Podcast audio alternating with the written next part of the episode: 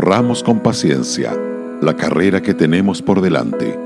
Hebreos 12, verso 1, parte B.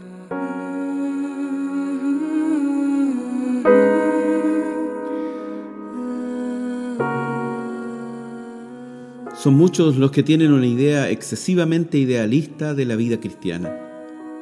Suponen que esta debe ser una serie ininterrumpida de experiencias sublimes. Leen libros y revistas cristianas, escuchan testimonios de sucesos dramáticos y sacan en conclusión que este es el todo en la vida. En el mundo de sus sueños no hay problemas, angustias, pruebas y perplejidades. No hay que trabajar duro, no hay rutina diaria ni monotonía. Se trata del séptimo cielo.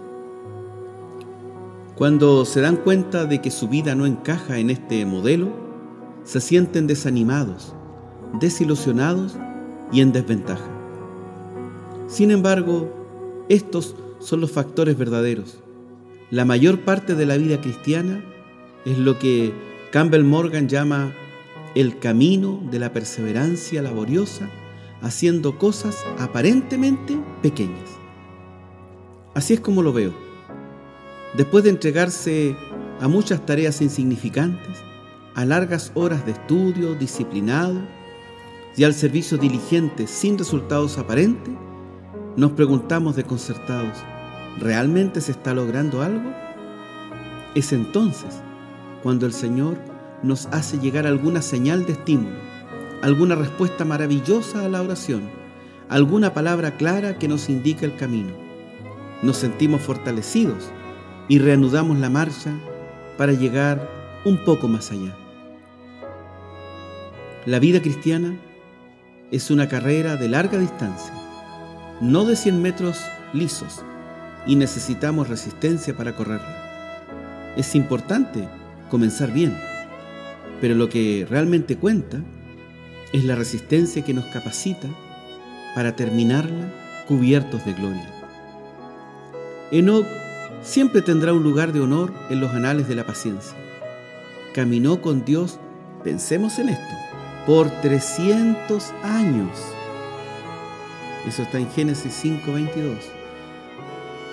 Pero no pensemos que aquellos fueron años de puro brillo o de emoción ininterrumpida.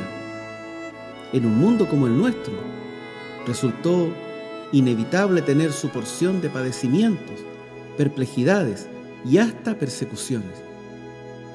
Pero Enoch no se cansó de hacer el bien, resistió hasta el fin.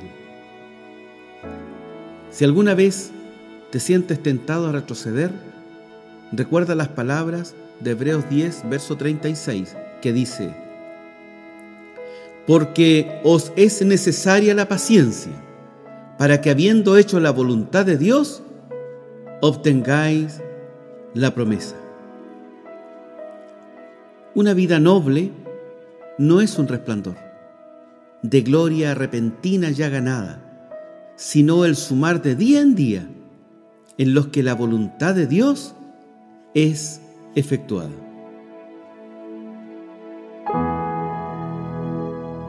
Radio Gracia y Paz, acompañándote cada día.